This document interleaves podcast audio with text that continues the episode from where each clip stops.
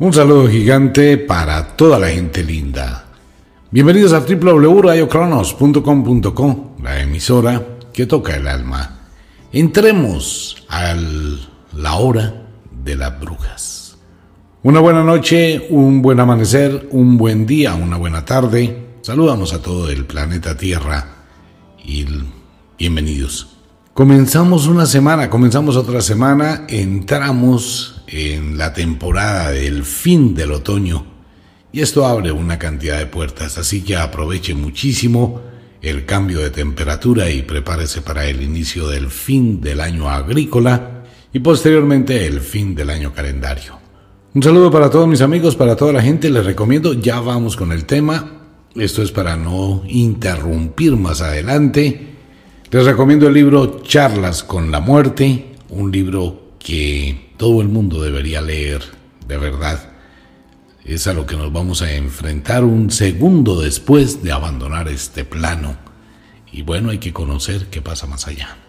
Una invitación también a todos los oyentes. Ofiuco Store está el ajenjo y el amargón, las plantas de la ley del efecto invertido, donde las brujas y la naturaleza escondieron la felicidad.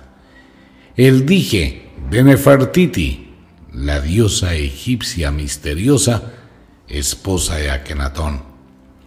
Eso también en Ofiuco Store, ahí está para todos los oyentes. Quienes llegan recién a la sintonía de Radio Cronos, muy amables, bienvenidos. Ahora sí, entremos al tema. Mentiras de la Biblia. Este es un tema y hay que ir hablando de ello para la gente que llega nueva es un tema bien complicado, bien difícil, es un tema que lo pone uno muchísimo a pensar y empieza uno a evaluar y a darse cuenta de una cantidad de cosas que tiene la Biblia y que de pronto no comprende, no entiende. Así que rápidamente hagamos una especie de resumen. Génesis, todo lo que fue la creación del mundo, las mentiras de Dios, ya hemos hablado de ese tema, les recomiendo escuchar el programa. Ahora estamos en Spotify, en Podcast en diferentes sitios en la red internet nos encuentra. El Génesis básicamente habla de una creación y de una cantidad de mentiras. Nadie sabe de dónde salió la mujer de Adán y toda esa cantidad de historias. Eh, los celos de Dios, las matanzas que produce Dios, exterminando la humanidad con el diluvio universal. Posteriormente masacrando a Sodoma y Gomorra. Cosas que son inauditas. Luego ya tenemos los otros libros, el Éxodo, donde se descubre cómo es que se purifica una persona de los pecados matando un cordero, degollando un cabro, degollando un buey, y cómo se crea el templo, la iglesia de Dios, que es el tabernáculo, que es una tela a la cual hay que lavar en sangre todos los días mientras se prepara un asado. Ya entramos posteriormente a todo lo que ha sido ese proceso de la supuesta entrega del mundo de Dios al pueblo a través de Jacob, quien después se llama Israel, y cómo empieza a dominar y a lavarle el cerebro a través de Moisés y Araón, todo eso es lo que encontramos en estos primeros libros de la Biblia, y de allí las primeras matanzas como las de Core, cuando la gente se queja y se revela del hambre, entonces Jehová lo que hace es mandarlos matar. Para entender este tema hay que tener la mente abierta. Eh, si bien existen un millón y medio de interpretaciones por cada persona, cada interpretación de la Biblia que le quiera dar a alguien, mire, es que hay códigos de la Biblia secretos que un ser humano no puede entender. Es que eso es interpretativo, es que eso es el poder divino, así fue escrita solo para un grupo y que el otro grupo encuentra otras cosas. Todo eso no es más que seguir con el invento del mismo carretazo, vale la palabra, tratando de engañar al ser humano, tratando de confundirlo para seguir manteniendo viva una creencia de un Dios que nunca existió. Aquí vamos a entrar y vamos a empatar con lo que hablábamos la semana anterior y ya vamos a llegar al final del libro de números.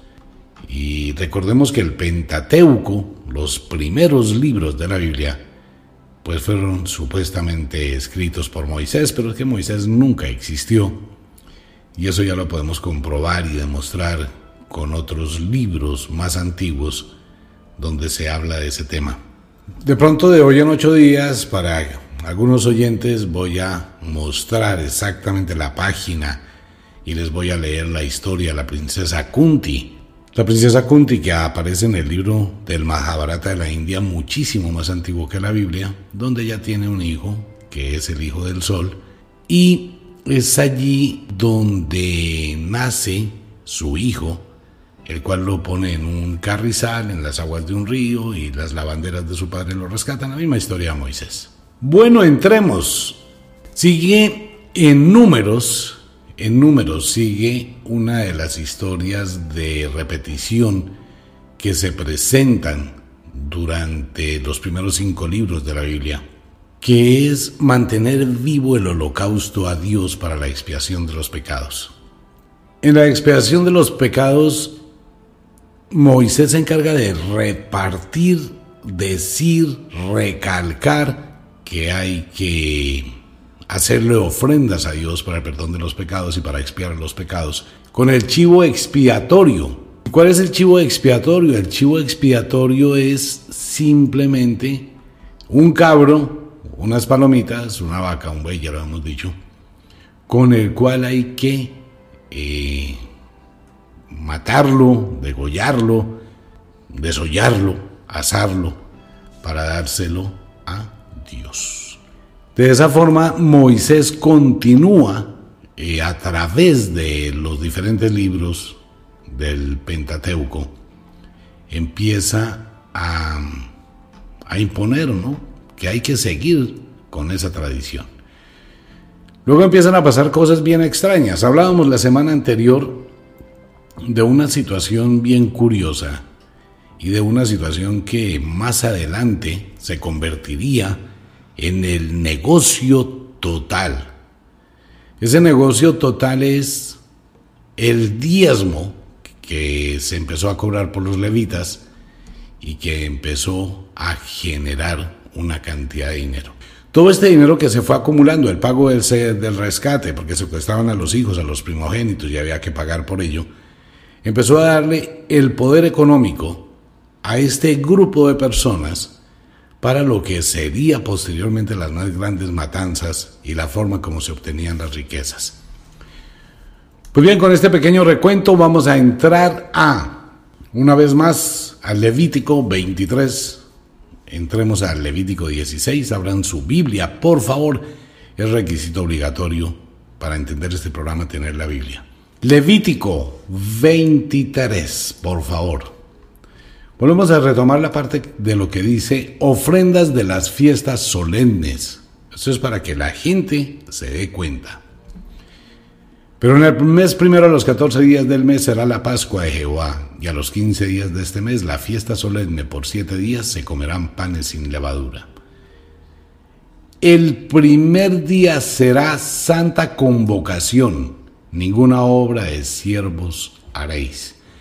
Y ofreceréis como ofrenda encendida en holocausto a Jehová dos becerros de vacada y un carnero y siete corderos de un año serán sin defecto. Y si su ofrenda de harina amasada con aceite, tres décimas con cada becerro y dos décimas con cada carnero. Y con cada uno de los siete corderos ofreceréis una décima y un macho cabrío por expiación para reconciliaros con Dios. ¡Wow! Esto ofreceréis además del holocausto de la mañana, que es el holocausto continuo. Conforme a esto ofreceréis cada uno de los siete días vianda y ofrenda encendida en olor grato a Jehová. Se ofrecerá además el holocausto continuo con su libación. Venga, esto ya lo hemos leído mil veces dentro de estos días del programa. Esto ofreceréis además del holocausto de la mañana, que es el holocausto continuo. Conforme a esto ofreceréis cada uno de los siete días vianda y ofrenda encendida en olor grato a Jehová. Se ofrecerá además del holocausto continuo con su libación. O sea, mire, por más que uno quiera darle una, una explicación diferente y una interpretación diferente a esto, lo que Jehová tenía era una cantidad de, de gente que le aportara comida, alimentación por la mañana, por la tarde, por la noche, un carnívoro total, un reptiliano total, con un apetito enorme o con mucha gente que había que alimentar. Porque si todo el mundo que estaba allí tenía que llevarle a Jehová un cordero, pues ¿cuántos corderos le llevaban al día? ¿Cómo? Imagínese por un momento, use su imaginación. ¿Cómo era ese asadero? El tabernáculo, una cantidad de, una especie de carpa de circo grandísima, que estaba lavada de sangre por todo lado porque había que bañarla con sangre. Un asador gigantesco, por eso le tocaba a los sacerdotes, a los levitas y a Araón, todo el día asando carne. No más, porque todo esto es para asar, para asar carne, no era más. Además, el día de las primicias, cuando presentéis ofrenda nueva a Jehová en vuestras semanas, tendréis santa convocación, ninguna obra de siervo haréis. Y ofreceréis en holocausto en olor grato de Jehová dos becerros de la vacada, un, carnero, siete corderitos de un año.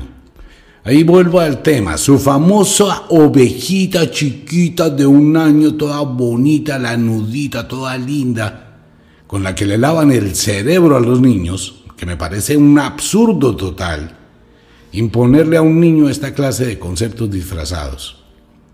No, es que el buen pastor Jesús, el buen pastor que guía a sus ovejas, ¿a dónde las guía? A un maldito matadero y a un asado. A eso es donde las guía el pastor. ¿Quién lo dice? Lo dice la Biblia.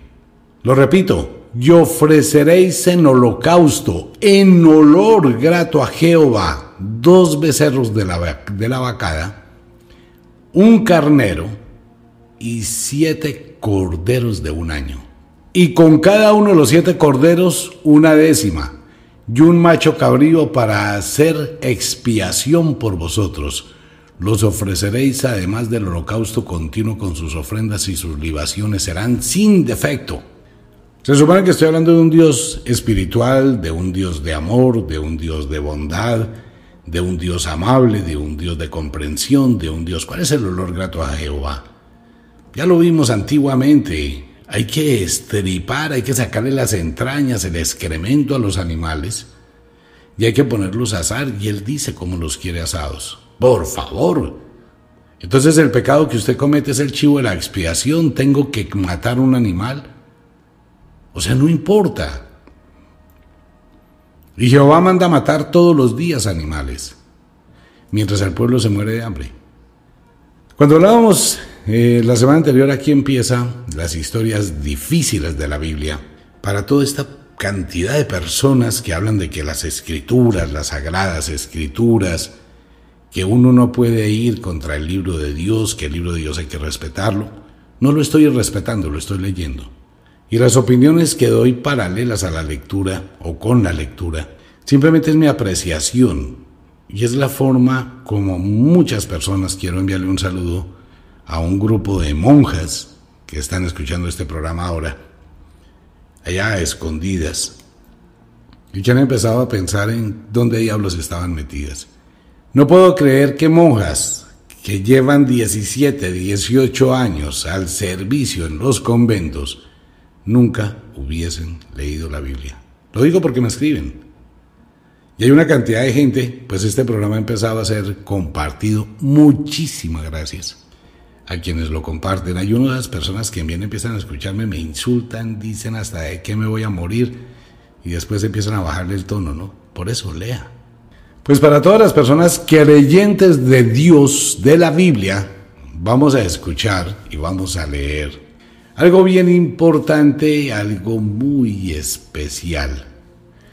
Nos vamos al capítulo 31, en el Levítico 31. Lea el título, Venganza de Israel contra Madián. Bueno, un momentico. Hasta ahora está empezando a salir el pueblo de Moisés de Egipto y están empezando hasta ahora, porque es que hasta ahora empezaron con el negocio los diezmos, la práctica que hay que darle a los curas porque no hagan nada, la creación del tabernáculo, las leyes de Jehová, las imposiciones de Jehová a través de su mensajero Moisés, y el sacerdote Araón que se dedicaba a cocinar. Uno piensa si este pueblo acaba de salir y está siguiendo esa nube de humo a través de un cuentazo todo raro, ¿por qué tienen que hacer lo que van a hacer? Escuche con atención y por favor lea con atención. Jehová habló a Moisés diciendo, tan haz la venganza de los hijos de Israel contra los madianitas, después será recogido a tu pueblo. Entonces Moisés habló al pueblo diciendo, Armaos algunos de vosotros para la guerra, y vayan contra Madián, y hagan la venganza de Jehová en Madián. Mil de cada tribu de todas las tribus de los hijos de Israel enviaréis a la guerra. Así fueron dados de los millares de Israel, mil por cada tribu, doce mil en pie de guerra. Y Moisés los envió a la guerra. Mil de cada uno y de cada tribu envió. Y Fines, hijo del sacerdote Eleazar, fue a la guerra con los vasos del santuario y con las trompetas en su mano para tocar. Y pelearon contra Madián como Jehová lo mandó a Moisés. Y mataron a todo varón. Mataron también entre los muertos de ellos a los reyes de Madián, Evi, Requem, Sur, Ur y Reba. Cinco reyes de Madián también, a hijo de Beor, mataron a espada. Y los hijos de Israel llevaron cautivas a las mujeres de los madianitas, a sus niños y todas sus bestias y todos sus ganados, y arrebataron todos sus bienes. E incendiaron todas sus ciudades, aldeas, y habitaciones. Y tomaron todo el despojo y todo el botín, así de hombres como de bestias. Y trajeron a Moisés y al sacerdote Eleazar y a la congregación de los hijos de Israel los cautivos y el botín de los despojos al campamento en los llanos de Moab que están junto al Jordán frente a Jericó. Y salieron Moisés y el sacerdote Eleazar y todos los príncipes de la congregación a recibirlos fuera del campamento. Y de pronto, esto es, esto no está en la Biblia, pero lo digo yo, para ponerle misterio al tema, para que usted piense por un momentico el, el complemento de esta barbarie. Ya vamos con la explicación. Volvamos al tema. Stop, devolvamos y trajeron a Moisés y al sacerdote Eleazar y a la congregación de los hijos de Israel, los cautivos y el botín y los despojos al campamento en los llanos de Moab, que están junto al Jordán frente a Jericó.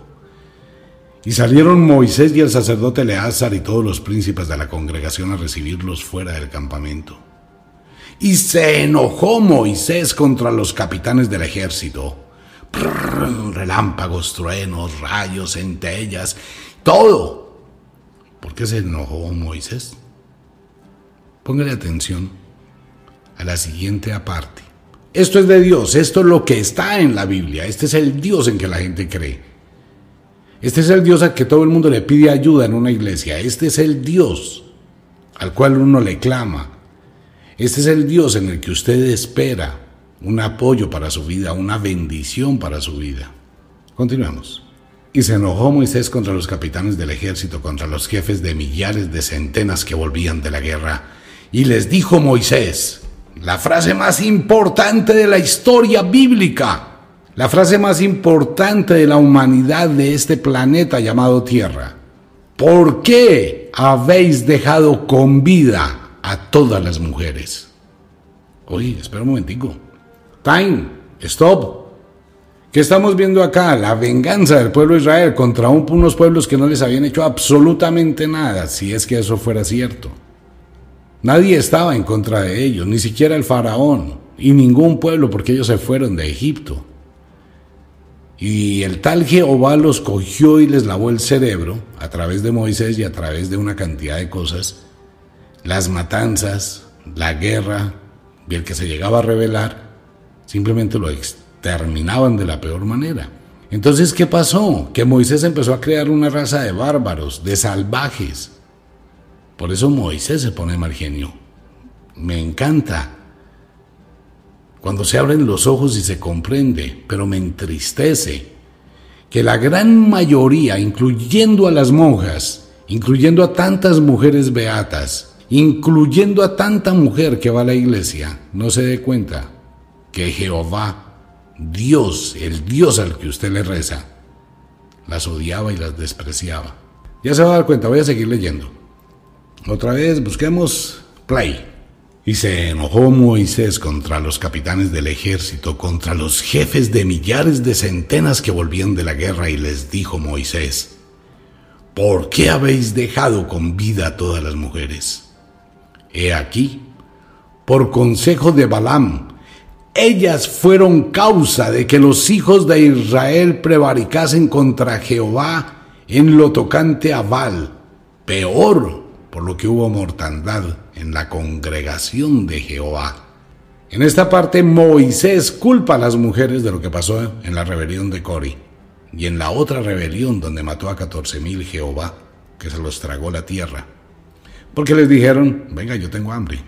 Toda esta parte es muy chévere, ¿no? Sí, es la Biblia, estoy leyendo la Biblia, la Biblia que tiene usted hoy con el versículo 17. Y cuando uno empieza a leer esto, empieza uno como a a sentir que algo le está estrujando el espíritu y el alma y tiene usted dos opciones, o sigue escuchando el programa o lo apaga. Pero coja la Biblia, léala, es que no estoy hablando, no me estoy inventando una historia, ni una radionovela, ni nada de eso, estoy leyendo la Biblia.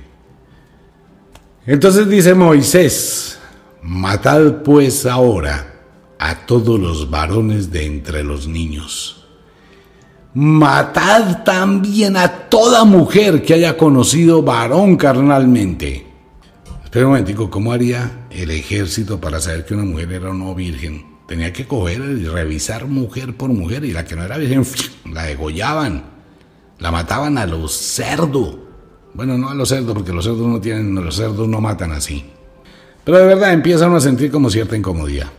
Vuelvo y lo reitero. Matad pues ahora a todos los varones de entre los niños, matad también a toda mujer que haya conocido varón carnalmente. Pero a todas las niñas entre las mujeres que no hayan conocido varón, las dejaréis con vida. Uy. Y vosotros, cualquiera que haya dado muerte a persona y cualquiera que haya tocado muerto, permaneced fuera del campamento siete días, y os purificaréis al tercer día y al séptimo, vosotros y vuestros cautivos. No, las únicas cautivos que quedaron fueron las niñas. Ahí lo dice claramente, matad ahora a todos los varones de entre los niños. O sea, mató niños, niñas, mujeres que no tenían, que no eran virgen, las mató a todas. ¿Y quiénes quedaron? Solo niñas. Asimismo purificaréis todo vestido y toda prenda de pieles y toda obra del pelo de cabra y todo utensilio de madera. ¿Ustedes recuerdan cómo era el arte de la purificación?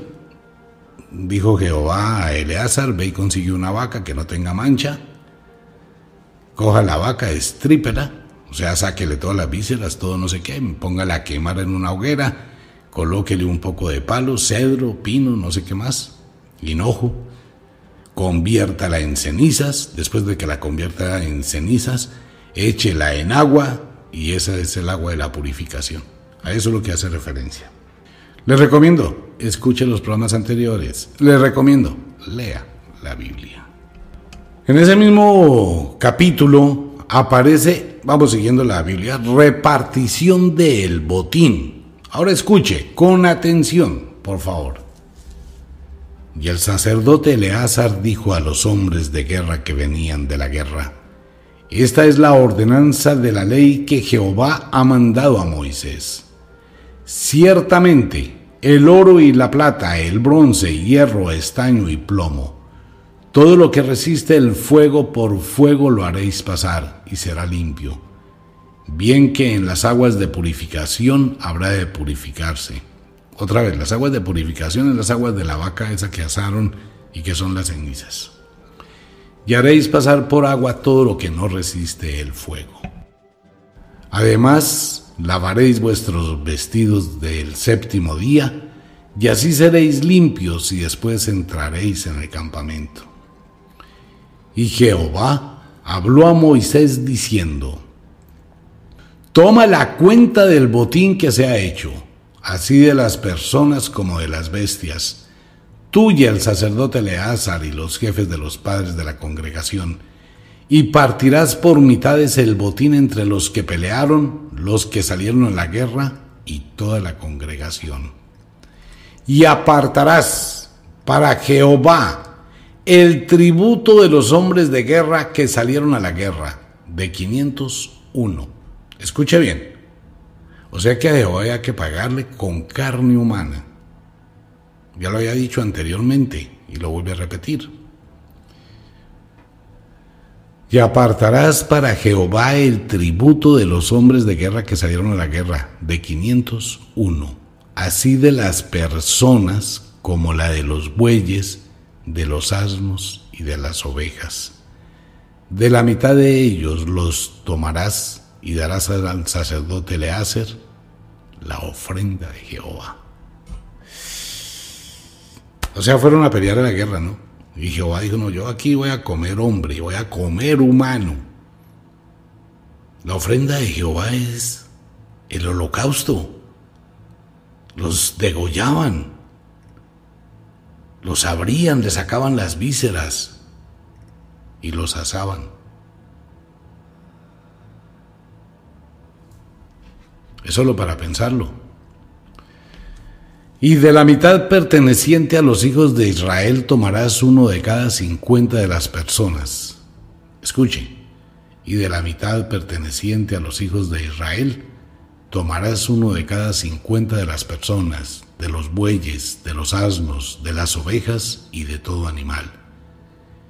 Y los darás a los levitas que tienen la guarda del tabernáculo de Jehová. ¿Quiénes son los levitas? Los sacerdotes nombrados por Araón para amasar la carne, mecer la carne, asar la carne. Ese es su Dios. Ese es Dios. Ese es el Dios al que se le pide, se le implora. E hicieron Moisés y el sacerdote Eleazar como Jehová mandó a Moisés. Y fue el botín, el resto del botín que tomaron los hombres de la guerra, 665 mil ovejas. Qué matazón tan impresionante. 62 mil bueyes y 61 mil asnos. En cuanto a personas, de mujeres que no habían conocido varón eran por todas 32 mil. Venga, si son 32 mil hijas, son 64 mil padres o papás de esas niñas en promedio. O sea, ¿cuánta gente mataron? A cuento de, estoy hablando de un Dios de amor, Estoy hablando del Dios que le venden a la gente, del Dios supuestamente de poder, del Dios benévolo, del Dios comprensivo. Pero este no es Dios, esto es una barbarie. Y la mitad, la parte de los que habían salido a la guerra, fue el número de 337.500 ovejas. Y el tributo de las ovejas para Jehová fue 675. De los bueyes 36 mil, y de ellos el tributo para Jehová 72. De los asnos 30 mil 500, y de ellos el tributo para Jehová 71. Y de las personas 16 mil, y de ellas el tributo para Jehová 32 personas. Y dio Moisés el tributo para ofrenda elevada a Jehová al sacerdote Eleazar, como Jehová mandó a Moisés. Uno tiene que abrir la mente en este tema. Uno tiene que tener la conciencia real. Eso lo está leyendo usted en la Biblia. No es lo que yo digo. Es lo que sus ojos ven. Por eso estamos levantándole ese velo para que usted vea la verdad. Ese es el libro sagrado. Ese es el libro al cual se le dice que tiene la protección divina. Este es el libro que los presidentes de muchos países lo toman como palabra de Dios. Este es el Dios que muchos sistemas en el mundo aducen Dios y patria que Dios nos proteja, que Dios nos ayude, que Dios nos dé su bendición. Este es el libro, la Biblia. Y esto es lo que dice. Y dio Moisés el tributo para ofrenda elevada a Jehová, al sacerdote Leácer, como Jehová lo mandó a Moisés. Y de la mitad para los hijos de Israel que apartó Moisés de los hombres que habían ido a la guerra, la mitad para la congregación fue de ovejas, 337.500, de los bueyes, 36.000, de los asnos, 30.500, y de las personas, 16.000. De la mitad, pues, para los hijos de Israel tomó Moisés uno de cada cincuenta, así de las personas como de los animales, y los dio a los levitas que tenían la guarda del tabernáculo de Jehová, como Jehová había mandado a Moisés. Vinieron a Moisés los jefes de los millares de aquel ejército, los jefes de millares y de centenas, y dijeron a Moisés, Tus siervos han tomado razón de los hombres de guerra que están en nuestro poder, y ninguno ha faltado de nosotros.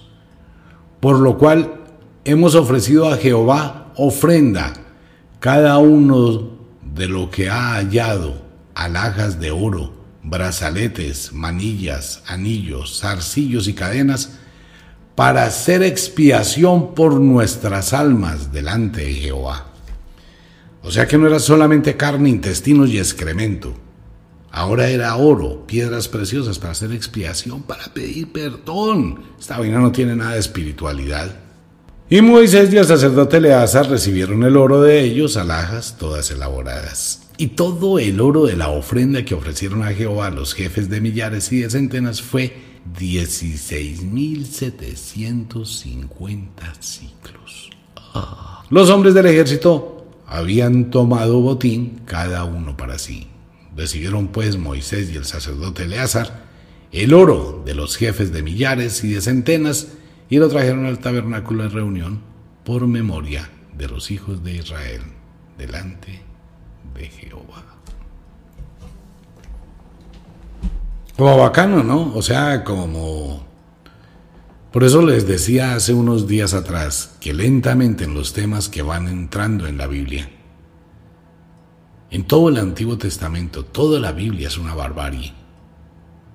Toda. Después se inventaron la historia del famoso Jesús para tratar como de apaciguar un poquito pero esto no es sino el comienzo. Esto no son sino los primeros apartes de algo que de verdad llega a tocar el espíritu humano. Muchísimas personas, usted que está escuchando este programa, usted ni siquiera tenía la más remota idea que esto lo dice la Biblia. Y probablemente como le pasa a las monjas, durante muchísimos años dormían con la Biblia al lado. Y muchísima gente tenía una Biblia en el atril, en la casa, abierta en los salmos, pero nunca la leyeron. Y siempre estaba el miedo, ¿no? Del comentario, el que lee la Biblia se vuelve loco. Pues claro, si uno no tiene los cables bien puestos en el cerebro y una persona común y corriente empieza a leer esta vaina, como que empieza a entrar en un conflicto si no hay como una guía, si no hay como una brújula que le esté diciendo y colocándole ciertas palabras alrededor, decorando esta vaina. Hay un despertar, claro, esto es un despertar en todo el mundo, no es solo lo que hace el programa de Radio Cronos. En este momento en Europa hay una serie de grupos de investigación que están haciendo lo mismo. Hay muchísima gente que está descubriendo las mentiras de la iglesia en el Vaticano. Los desastres de las violaciones de niños violaciones masivas de niños que fueron patrocinados por los conventos, por las monjas, monjas violadas por los curas y monjas que se dedicaban a cuidar niños, esos supuestos centros de adopción dirigidos por las monjas, que eran los sitios donde los curas iban a abusar de los niños. Todo eso se está descubriendo, porque llegó la hora Llegó el momento. Nosotros formamos parte de ese momento. Usted que está escuchando esto y está leyendo, formamos parte de ese cambio. Formamos parte de ese descubrimiento. Mire, cuando en la Biblia dicen en las parábolas de Jesús que es un carretazo, porque fueron copiadas de otros libros, cuando lleguemos a la historia de su famoso Jesús, les voy a mostrar de qué libros se copió todo eso. Pero hay una frase que se le atribuye a Jesús, Jesús nunca existió. Y él dice, yo no he venido a traer la paz, he venido a traer división. Porque habrán dos en una casa, el uno se quedará y el otro se irá. Peleará el padre contra el hijo, el hijo contra el padre, la madre contra la hija, la hija contra la madre, porque soy causa de división. No he venido a traer amor ni paz. Esa es la frase del filósofo Baidaba cuando estaba hablándole a sus súbditos con la guerra contra el rey Dapsalin en la India. No he venido a traer la paz, he venido a traer la guerra. Estarán dos en la casa y el uno se irá y el otro se quedará. Y esto lo está haciendo porque usted está escuchando el programa a esta hora y mañana quiere comentarlo con un familiar que es creyente y devoto. No, yo no voy a aceptar eso, no me interesa leer, no voy a hacer no sé qué, pero es que mire, lea, aprenda, dése cuenta del engaño. No, usted es el diablo, usted es un hereje, que no, que mire, esto es un negocio, que por favor viva su vida. Entonces siempre van a pelear. Ok.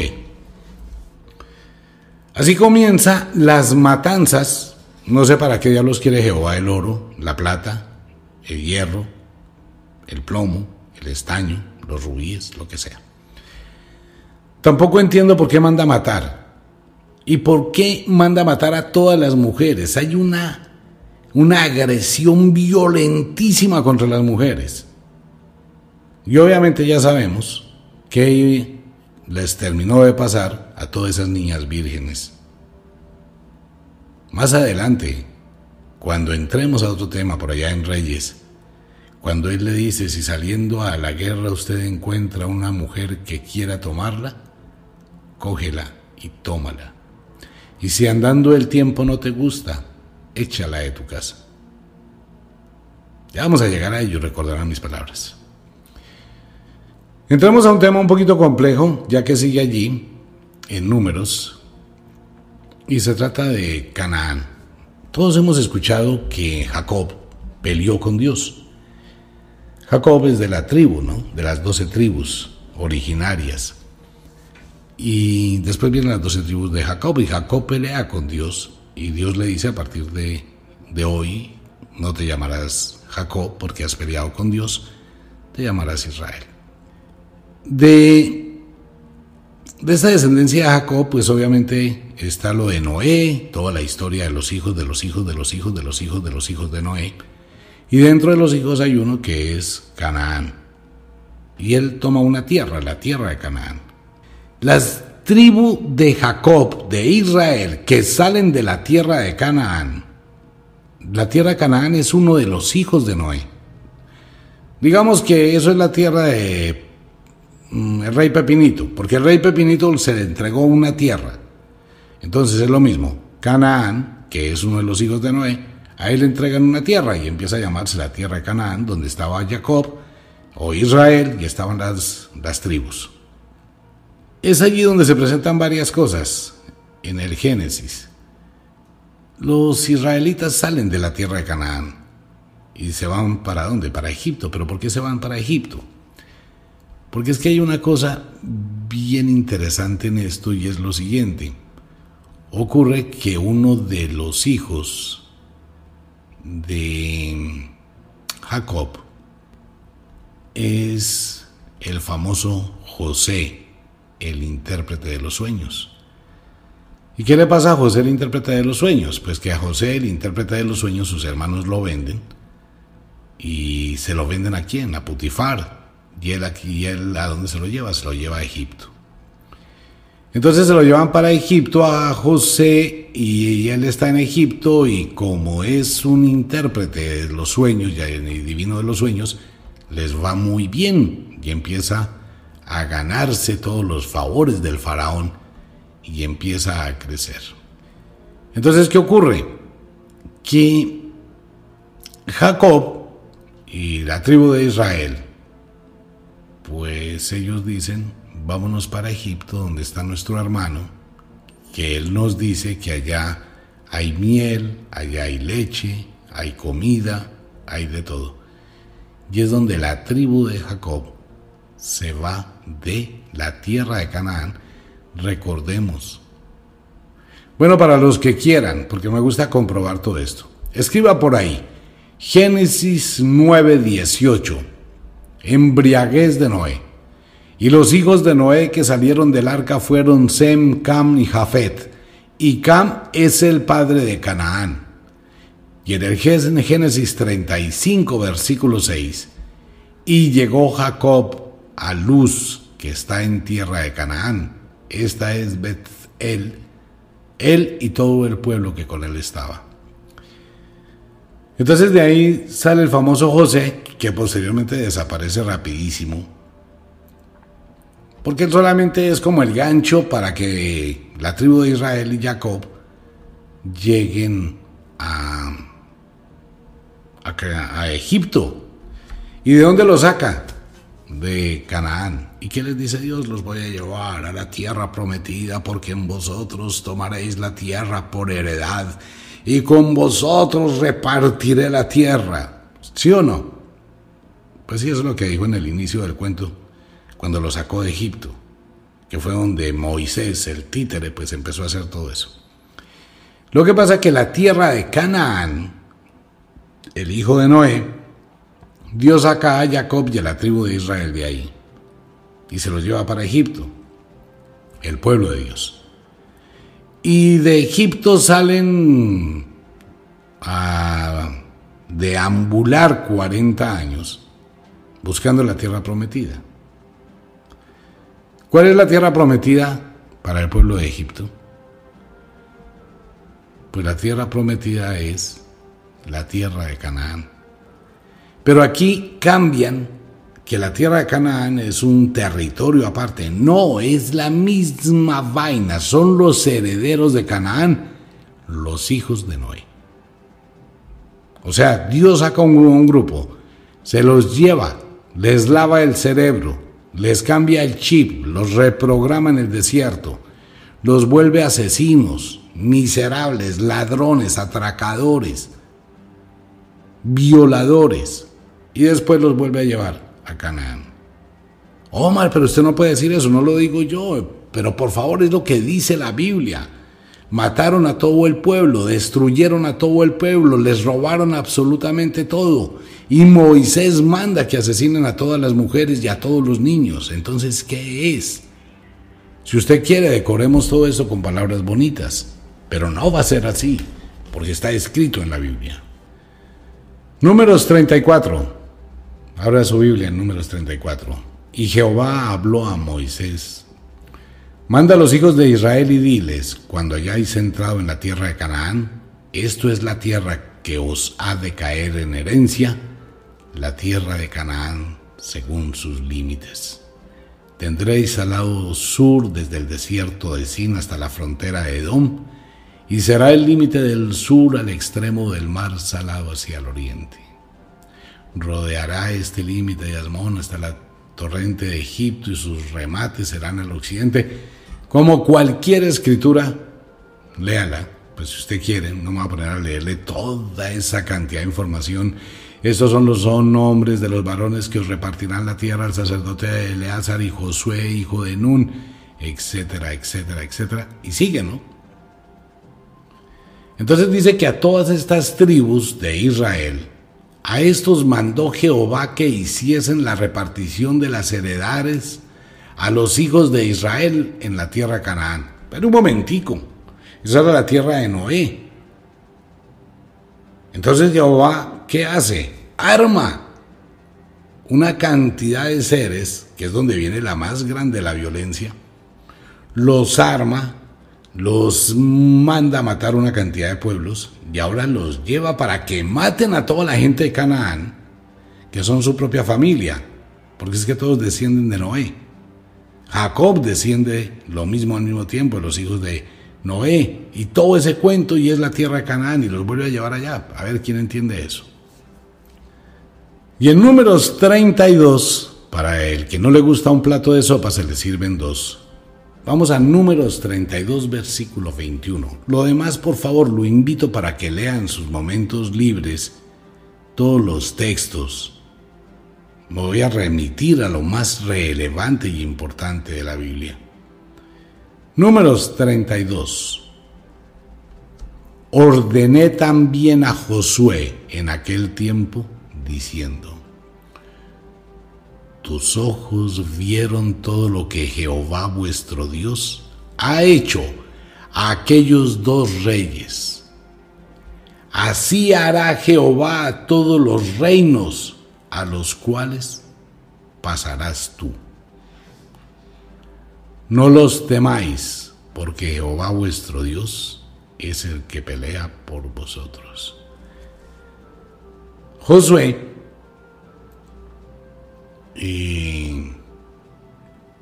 Se va a convertir de aquí en adelante en el asesino más despiadado, en el ser más violento. Todo lo que mucha gente escuchó hace unos años de estos grupos en el Medio Oriente, que mataban a toda la gente de la forma más salvaje, eso es nada para todo lo que hizo Josué. Y eso es todo lo que está en la Biblia, las hazañas de Josué a nombre de Dios. Las peores matanzas. El problema es este. La Biblia empezó a ser escrita antes de Cristo y muy poca gente la había leído. Empezando por curas en el seminario. Los curas iban a estudiar teología. Ay, que vamos a estudiar a Dios, Dios. Y entonces empezaron a hablar del Espíritu de Dios y el poder divino de Dios el Creador. Una cantidad de babosadas. ¿Por qué nunca se pusieron a leer ningún texto? Los historiadores, Hollywood. Hollywood le vende una cantidad de ideas a la gente. Uno ve televisión y ve cine. Y hasta ahora con la red de internet y todo esto, cuando la gente empieza a abrir su mente y a comprender. ¿Ustedes recuerdan sus famosas películas de Semana Santa? El mártir del Calvario. La vida de Moisés. Oh, toda la historia de Moisés, cinco horas ahí la historia bíblica por capítulos, pero le vendían a uno lo que les interesaba. Entonces la gente se quedaba ahí embobada mirando, ay, sí, tan bonito, ay, pobrecito, muy, ay, pobrecito ese pueblo, cómo sufre. Pero nunca les dijeron, venga, que les voy a mostrar el holocausto de olor agradable a Jehová. Nunca hicieron una película, ni la van a hacer. Porque al pueblo hay que seguirle dando pan y circo porque al pueblo es más fácil engañarlo que hacerle ver que ha sido engañado. Pues Mentiras de la Biblia es un programa no para faltarle al respeto a nadie, ni mucho menos. No estoy haciendo nada diferente a leer la Biblia y compartir con ustedes la lectura de la Biblia y que cada persona tenga la capacidad de analizar. De pronto le pongo esto un poquito de tiza y porque hay comentarios duros. He hablado con algunas personas que fueron muy fervientes de esto sin conocerlo y me dicen, choca, eso se siente que se estremece uno cuando uno lee. Les recuerdo a todos los oyentes que este programa no puede ser escuchado si no se lee la Biblia. Porque no vale la pena, no valdría la pena que usted escuche un programa y de pronto diga mentalmente, ah, ese man está hablando mucha carreta, se inventó todo eso. Ese tipo hay que cogerlo, hay que matarlo, hay que sacarlo, como irrespeta a Dios, como irrespeta la creencia de mis tatarabuelos, de mis bisabuelos, de toda la familia que tiene la casa llena de Cristos, que vamos a la iglesia, que pagamos diezmos y diezmos y diezmos y diezmos, como ese tipo llega a hablar de esa basura. Eh, a ver, por eso por favor tenga la Biblia para que usted lea lo que estoy leyendo. Le recomiendo la Biblia Reina Valera de 1960 o la versión antigua de 1900. No tiene que comprarla, la puede encontrar y la puede descargar por internet. Y la va leyendo. Pero todo el mundo tiene una Biblia en su casa. Algunos tienen esa Biblia, la más viejita. Entonces no son las cosas que uno comenta, es lo que está escrito. Que le pongo un poquito de suavizante, haciendo comentarios. Pero este no es un tema fácil. Este es un tema muy, muy difícil. Y bueno, muchos oyentes que comienzan a compartir el programa, muchísimas gracias. Ha cambiado muchas cosas desde que iniciamos este programa al principio. Mucha resistencia de algunas personas con agresiones. Entendible, los entiendo de verdad, porque esto sacude el alma a quienes escribían una cantidad de tonterías y de groserías Hoy veo que hay otras personas que han reconocido y que muy al contrario, uno tiene que decir todo, de verdad. Muy al contrario los insultos, muy al contrario agresiones, algunos pidieron disculpas, obviamente es entendible la situación, y han pedido, venga, sigamos. Me he puesto en la tarea de ver más y cada día cada persona descubre más. Y entonces vienen las preguntas, ¿a dónde vamos a ir? ¿En qué vamos a pensar? ¿En qué vamos a creer? Si ese Dios no existe. Entonces eh, comenzamos a prepararnos para no creer, porque no se trata de creer, se trata de confiar en uno mismo, se trata de romper las ataduras que han limitado el espíritu humano